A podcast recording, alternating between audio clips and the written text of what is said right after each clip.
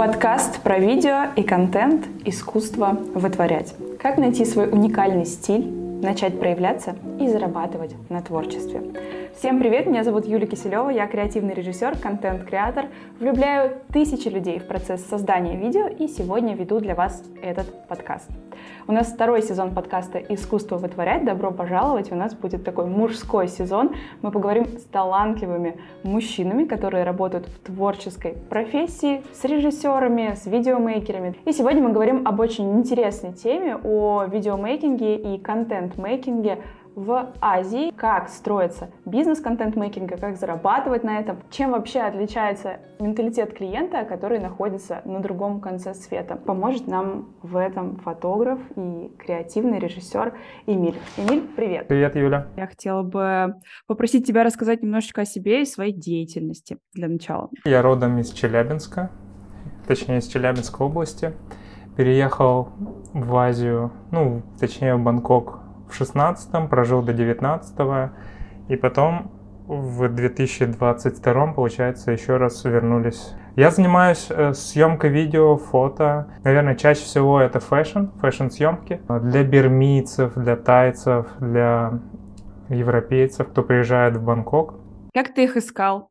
В Инстаграме ну, просто. просто. Для начала я взял и написал всем брендам, кому могу написать, и, и еще из Москвы. Просто в Инстаграме такой-то там бренд Бангкок. Да, у знакомых пытался спрашивать. Э, я думал, у меня много знакомых, э, друзей осталось здесь с первой поездки. Э, как казалось, никто мне ничего подсказать не смог. Все начали заниматься вообще другими вещами там, уехали или переместились, вот. Просто в Инстаграме искал бренды, писал и написал, наверное, порядка 50 контактам. 10 а, ответили, один назначил встречу. Бренд обуви. Мы назначили встречу, а, все обсудили и а, поскидывали референсы после встречи, сошлись, ей все понравилось, мы сделали съемку, получилось круто. Вот. У, у нее необычный такой подход, а, она любит там олдскульные, а, латексные вот эти фильмы 90-х. Так, латексные фильмы, давай для меня поясни, например. Женщина-кошка, только старые, а, да, старые ну, фильмы. Ну, типа, типа, типа Бэтмен Тима Бертона ты имеешь в виду или что, или нет? Нет, еще раньше, там, вот как у них дурацкие костюмы там, э, какие-то реплики такие нелепые немножко. Один клиент мне написал сам, когда увидел, видать, э, вот этот кампейн, э, тоже бренд обуви, э, экологичной обуви, веган обуви. У нее запрос был сделать все приближенно к природе, и мне захотелось попробовать сделать стенд, белый стенд там на фоне природы. Вот.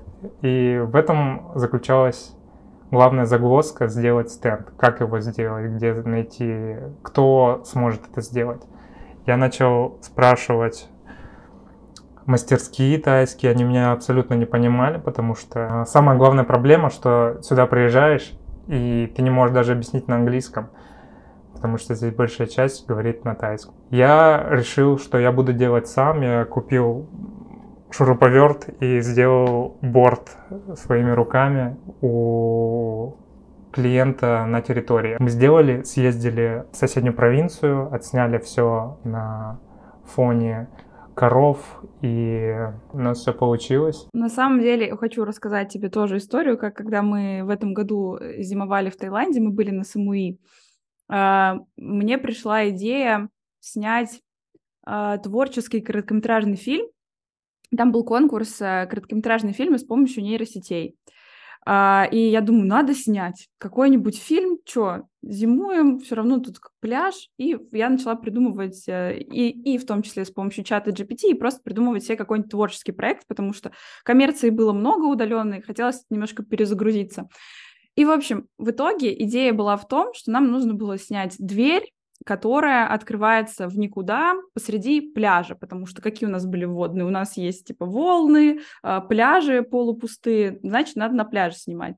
И, короче, самая большая проблема была, как найти на острове дверь, которую мы притащим на пляж. Мы заказали дверь на Лазаде.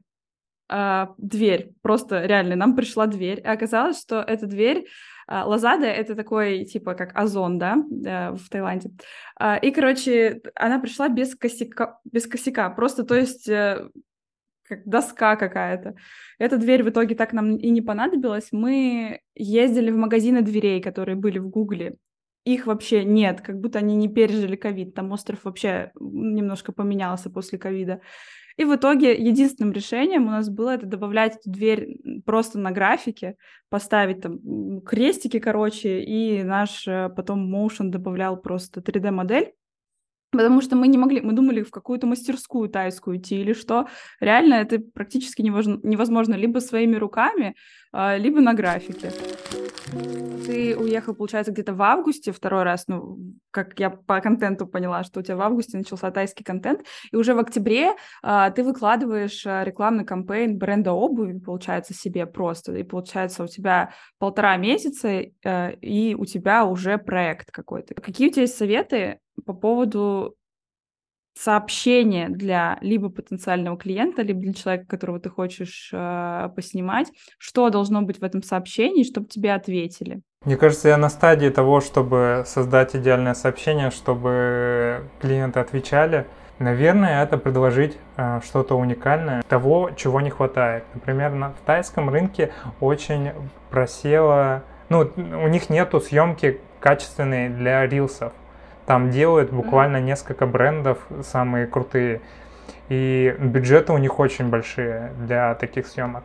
Вот, у них не хватает этого, и, конечно, я стараюсь заходить с этой точки зрения, что я буду предлагать вот такие вот э, решения для съемки, для их инстаграмов, для их сайтов, именно вертикальная съемка. Просто мне кажется, что если пока что у них нет такого развитого направления, может, они не понимают еще ценности того, а, как это работает. И, наверное, в сообщении, которое нужно писать э, такому типа потенциальному клиенту, нужно эту ценность указать. То есть вот есть такая услуга, вертикальные видео. Посмотрите, какие крутые. Но они типа круто продвигаются, и там же добавить в этом сообщении, ну, какую-то цифру, там, увеличить а, проходимость покупательскую на такое-то количество процентов. В общем, какой-то результат примерный, и, наверное, в сообщении можно указывать. Вот. Это мы сейчас пытаемся идеальное сообщение строить. Да, да, да. Привлечь новых клиентов. Ну, мне кажется, что вот э, ответит тебе клиент на твое сообщение или не ответит, зависит от того, кто на том конце провода, и какое бы ты сообщение не составил, если человек в плохом настроении, или если ему вообще ты не нужен нафиг, или если у него нет денег, или потребности, опять же, то он тебе не ответит. Поэтому как бы мы, мы общаемся с людьми, и надо просто по-человечески общаться, мне кажется, с разного типа заказчиками. И не сдаваться, писать и писать. Вот какой-то такой совет. И очень надо по-простому принимать отказы, не надо на них зацикливаться, потому что иногда э, отказы или какая-то критика может просто, не знаю, в депрессию вогнать в, в худшем случае. Или просто там, э, ну, начать сомневаться в себе. Это тоже не очень правильно, не стоит это ему уделять времени. Да, но, к сожалению, вот мы не то, что такие простые существа, которые такие не, рас... не расстраиваешься, не расстраивайся. Нам нельзя так просто сказать. Там будет куча сопротивлений и куча, конечно же, самозванцев вылезать. Но я согласна с тобой, нужно хотя бы просто головой подумать, что вот из из, если ты будешь, я видела такое видео недавно, что как бы люди легко э, воспринимали отказы, если бы они знали, что вот у них должно быть конкретно 70 отказов, а 71 будет э, «да». И вот они такие, вау, ты десятый, ты отказался, хорошо, до свидания, давай следующий, потому что я жду наконец-то 71-го. Вот. А, и поэтому люди бы, если бы знали, что там на, ну, в конце где-то будет согласие, а, тогда бы они лучше вообще воспринимали отказы. Но это сложная, тонкая психология, которую вообще каждому нужно прорабатывать индивидуально, мне кажется. Какие еще вообще ты заметил отличия в заказчиках азиатских от, допустим, СНГшных, с которыми ты тоже имел опыт сотрудничества? Им очень сложно работать с иностранцами, потому что иностранцы, у них другой менталитет, они по-другому видят. Здесь это как плюс, то, что ты иностранец, ты для них интересен э, в плане общения, в плане того, что вот они как-то, как будто ты их двигаешь на международный рынок, И с другой стороны, это минус, потому что ты не знаешь их культуру.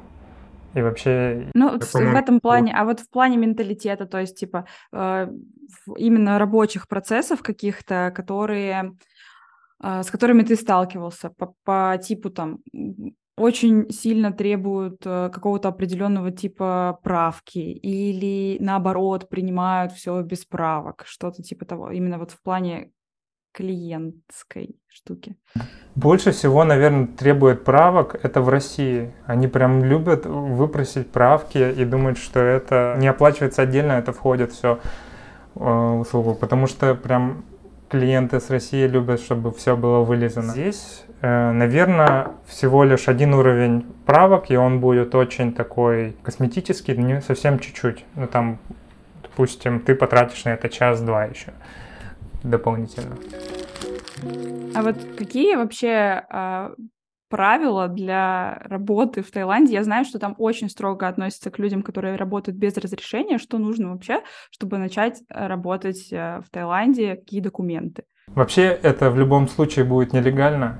Единственный вариант, который может прокатить, это открыть здесь бизнес, открыть студию наполовину с каким-нибудь тайс, тайцем. То есть 51% компании должен все равно принадлежать местному Э, локальному тайцу. Вот. Остальные варианты это просто нелегальные, нелегальная работа для любого иммигранта, для любого иностранца. Вот. И каждый раз, когда ты отвечаешь какому-то незнакомцу в Инстаграме на «поснимай меня, пожалуйста», ты всегда рискуешь нарваться на какого-то недруга, который которому ты как-то перешел дорогу, возможно, или просто он тебе ты ему не понравился, он может тебя просто сдать иммиграционной службе. Но ну какие мои... последствия вообще? Ну, то есть, а, если штраф, ты попадаешься. Штраф и Сколько депортация. Бат? По-моему, до 20 тысяч бат.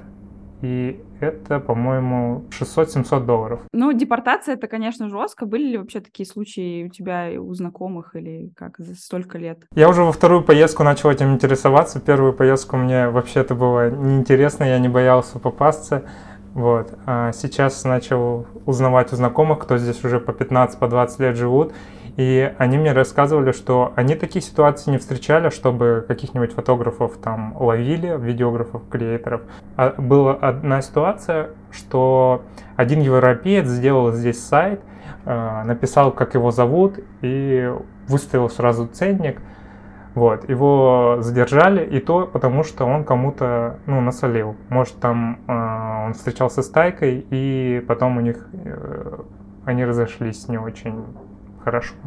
Когда мы были в Таиланде, мы в основном на зимовку приезжали несколько лет, и у нас было пару съемок, ну, как бы мы даже не старались э, искать себе клиентов, потому что мы приезжали просто отдыхать, зимовать и понимать, что у нас как бы работа удаленно. Но все равно было немножечко как-то, потому что нас предупреждали, что большие штрафы, что депортация. А какие документы у тебя в целом? Виза или ты делаешь визаран или как? У меня студенческая виза сейчас на данный момент. Ну, типа по изучению языка, да. да, да. Про плюсы и минусы Таиланда можешь сказать, что тебе нравится больше всего? И что прям раздражает больше всего? Номер один — это, конечно же, цены. Цены здесь э, на еду, например. Если вы хотите сэкономить, можно поесть там за 1 доллар или даже меньше. Жилье тоже здесь очень дешевое, можно найти. И в нашем комплексе мы сейчас переехали недавно, снимаем за 300 долларов. Uh, у нас есть отлично. офигенный бассейн, в который мы каждый день почти ходим. У нас есть коворкинг, в котором нет интернета, но там очень приятно находиться в кондиционере э, с видом на город. Подожди, это 10 тысяч бат, что ли? Да, это 10 тысяч бат. Даже Жестко. Но это при условии, хочется сказать, годового контракта такие приятные а, цены. Если да. ты просто на месяц приедешь, там, конечно же, там может быть X2, X3 на самом деле. Что здесь еще? Можно на транспорте ездить, там взять себе байк. Если ты неопытный водитель, это опасно. Если у тебя есть какой-то опыт, это очень удобное средство передвижения. Ну и что тебе нравится меньше всего, если говорить, что больше всего цены и что все можно комфортно жить за небольшие деньги, а меньше всего? Наверное, сложность коммуникации, то, что я не могу а, общаться и... То, что у меня нет тайского языка, как бы я его не старался учить, мне не хватает мотивации, чтобы его как-то выучить там хотя бы на 10%, чтобы хоть как-то доносить свои мысли. Ну вот а на съемке какая у вас коммуникация? Ты, получается, э, на английском говоришь, да. что нужно делать модели, допустим, и да. тебе сложно было переключиться после того, как допустим, на русском ты режиссировал и в том числе ставил моделей? Мне до сих пор очень тяжело общаться вообще на английском, потому что на английском надо больше эмоций закладывать, как будто быть более открытым. И давай поговорим о том, вот на примере предыдущего месяца или на примере какого-нибудь э, самого удачного месяца за этот год. Сколько у тебя было проектов именно коммерции и примерно посчитаем, сколько человек, э, который приехал э, год назад, грубо говоря, и работает э, с коммерцией, может зарабатывать на, получается, и фото, и видео в Бангкоке в том же. Так, наверное, самый жирный месяц это был в ноябре или в октябре. Ну, это когда ты только приехал, получается. То есть ты всем понаписал, и все ответили, и получилось много клиентов. Нет, это совпало, что здесь была конференция просто еще. Конференция большая. Она проводится в Испании, потом в Дубае, и потом еще в Бангкоке. И так вышло, что меня туда позвали на два дня подряд. И в этот же месяц было дополнительно там с брендами работа и работа с э, индивидуальными клиентами. Я заработал, наверное, в тот месяц, ну, 3-4 до, тысячи долларов и работал всего, ну, 8 дней, по-моему, неделю. Ну, для Таиланда, мне кажется, это очень хорошо, потому что нужно понимать, что цены на жилье там очень приятные. Там для того, чтобы жить спокойно, мне кажется, тысячу дол... жить хорошо, тысячу долларов вообще хватит за глаза иногда. Ну, смотря, конечно, как, если ты живешь один, если ты там не ходишь uh-huh. постоянно куда-то тусить, э, есть в ресторанах, в целом, мне кажется, что это такой прям комфортный доход для Тая. Да, этого достаточно. Тысяча это, наверное, минимум, чтобы комфортно, две-три, это прям uh-huh. отлично будет. Вот и как думаешь, вот какой совет ты бы дал человеку, который думает над тем, чтобы переехать в Азию и работать именно э, в творческой специфике, допустим, с видеоконтентом? Вот какие шаги нужно совершать? Написать всем креаторам, назначить встречу, познакомиться со всеми абсолютно, с кем это возможно, быть открытым к общению, не бояться языкового барьера. Вот, даже если там делаешь ошибки, все равно надо со всеми встречаться, напрашиваться на съемки и э, запастись терпением, потому что первые два месяца, скорее всего, никакой работы не будет. А потом уже ну, можно. Нужно приезжать с каким-то небольшой такой подушкой безопасности на несколько месяцев, чтобы да. вот именно в том числе не тратить свое время на какие-то супер мелкие проекты, лишь бы выжить, а чтобы начать э, какие-то интересные тебе проекты искать. Угу. Ну, еще небольшой такой совет, наверное, это быть открытым к культуре самой Таиланда, потому что она специфичная, и там приезжаешь, и тебе не нравится одно, другое, третье, и из-за этого можно, наверное, не влюбиться ну, просто как-то охладеть к этой стране. Э, тема техники в Таиланде. Если там говорить о Москве, допустим, всегда, когда у тебя есть какая-то съемка, ты не паришься о собственном наборе техники, ты можешь сюда сходить в рентал, а, и арендовать под конкретную задачу что-то э, себе, чтобы у тебя все было. Как обстоят дела с ренталами, техникой и прочим в Тае, с фотостудиями в том числе, на каком они уровне сейчас? Это очень хороший вопрос. А, ренталы здесь через Google просто не найти. Вы, если искать в Гугле, а, ты находишь э, такие, что а, там, иностранцам вообще с, с иностранцами не работаем или депозит за технику, полная стоимость э, самой техники. Там берешь э, Sony Alpha 7 Mark III и ты должен заплатить там тысячу долларов за него депозит.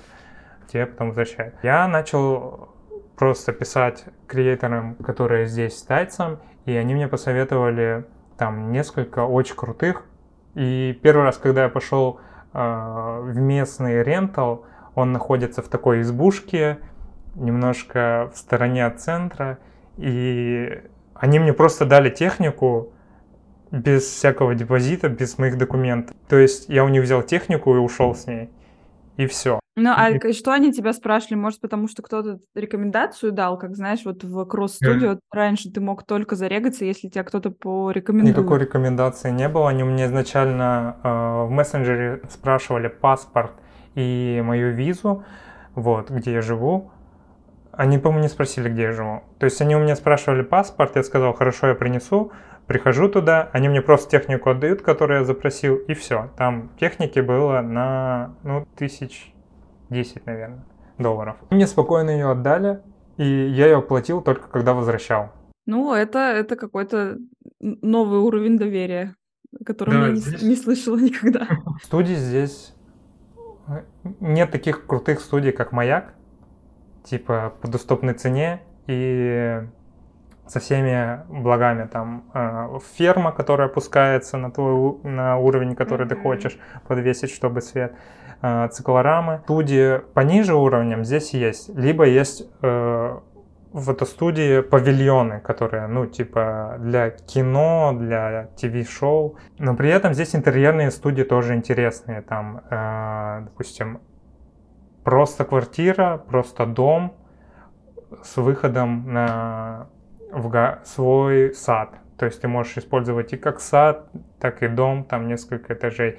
И стоит это здесь относительно Москвы, наверное, на той же, ну, даже с учетом курса, примерно одинаковые цены. Да, единственное, здесь э, студию по, по часовой оплате не найти. Здесь в основном полдня, либо смена. То есть ты платишь сразу за 5 часов, либо за всю смену. У меня был вообще факап очень жесткий. Мы снимали на студии, там 5 этажей, это таунхаус. Таунхаус это где первый этаж э, кафешка, второй этаж mm-hmm. студия, студия, студия, там где-то, возможно, еще и хозяева спят. Вот. И мы снимали на крыше, и я начал в какой-то момент торопиться, потому что мы не успевали даже при том, что ну, там закладывали 6 часов, а клиент вообще не торопился. И у меня такая штука есть, что если мы не успеваем, надо ускориться. Я начал вытаскивать свет софтбоксом, вытягивать типа наверх, Э, была типа погода безветренная, я вытягиваю, ставлю, начинаю снимать, и слышу в какой-то момент у меня улетела вспышка с пятого этажа вниз. Вспышка вообще не дешевая, но самое главное, что там внизу никого не оказалось, и хозяин кафешки снизу отогнал машину две минуты назад, просто два метра в сторону. И у меня она приземлилась прямо на, на асфальт, и никого там не оказалось. В таких ситуациях надо а, обязательно звать ассистента или как минимум несколько мешков с песком туда крепить. Мне хотелось ну, просто да. ускориться и быстрее закончить эту съемку. И я поплатился. Эта вспышка мне студия выставила счетчик тысячу долларов. Ну и, наверное, это примерно столько же, сколько съемка, да? Сколько на съемке ты заработал? Ну, почти. Я в минус немножко ушел. Как относишься к мобильному видео и мобильной вообще истории? Потому что я знаю, что ну, очень много, и я сама в том числе несколько лет назад относилась э, скептически к тому, что я же могу сейчас на компе все сделать, зачем мне это? Как ты относишься? Да, это все э, тренды, и оно все скоро уйдет.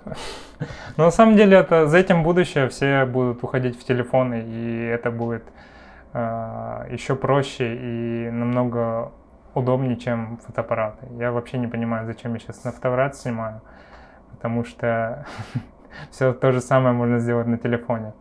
Просто, наверное, привык э, к съемке на фотоаппарат. И на самом деле я в целом первое мое видео, которое я сделала, было где-то в 2019 году на мобильный, потому что у меня то ли комп не поместился в багаж, я куда-то ездила в Ригу в путешествие. И я, если честно, офигела, что реально функционал окей. Но с тех пор, с 2019 года, все настолько поменялось, что теперь еще и ротоскопинг есть просто в мобильном приложении. Ты можешь тупо фигуры удалить, выделить и все это смонтировать.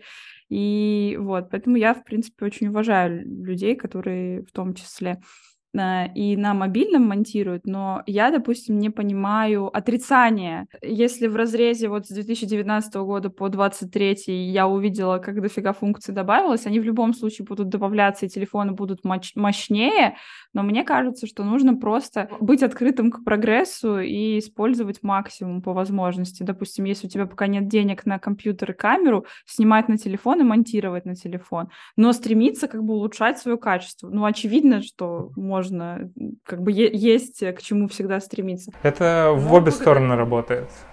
Как бы, да. если ты только снимаешь на фотоаппаратах, надо обязательно снимать еще и на телефон. Или если ты на телефон снимаешь, то тебе обязательно надо попробовать снимать на камеры, потому что если ты хочешь профессионально расти, тебе, возможно, придет клиент, который скажет, я хочу снять все на, вот, на профессиональную технику. И тогда будет намного проще, если ты уже с этим имел дело. Ну и вообще, мне кажется, что сейчас к мобильной съемке не так серьезно относятся, поэтому есть какой-то определенный потолок в стоимости проектов, которые сняты на мобильный. То есть тебе не заплатят там а, две с половиной тысячи долларов э, за ролик, который ты снял на мобильный и смонтировал на мобильный. Нужно понимать, что тут нужно как-то свою ценность чем-то другим еще доказывать, в том числе там, и наличием профессиональной техники, и в том числе и умениями там, на компьютере монтировать. Вот, поэтому тут вот еще вопрос в бюджетах, с которыми вы хотите работать мне кажется. Но, но также я э, встречала людей, которые работают там в профессиональных продакшенах э, и которые говорят, типа, мобильное — это просто кал какой-то. А вы никогда не сравнитесь с нами, профессионалами. Ну, вот, вот эти вот люди, вот эти вот деды. Я все-таки считаю, это тоже ну, нужно быть открытым к прогрессу, опять же. Расскажи, пожалуйста, какое у тебя вообще правило прокачки своей насмотренности? Что ты делаешь ежедневно для того, чтобы оставаться креативным и взгляд свой тренировать? Я, наверное, больше всего вдохновляюсь людьми.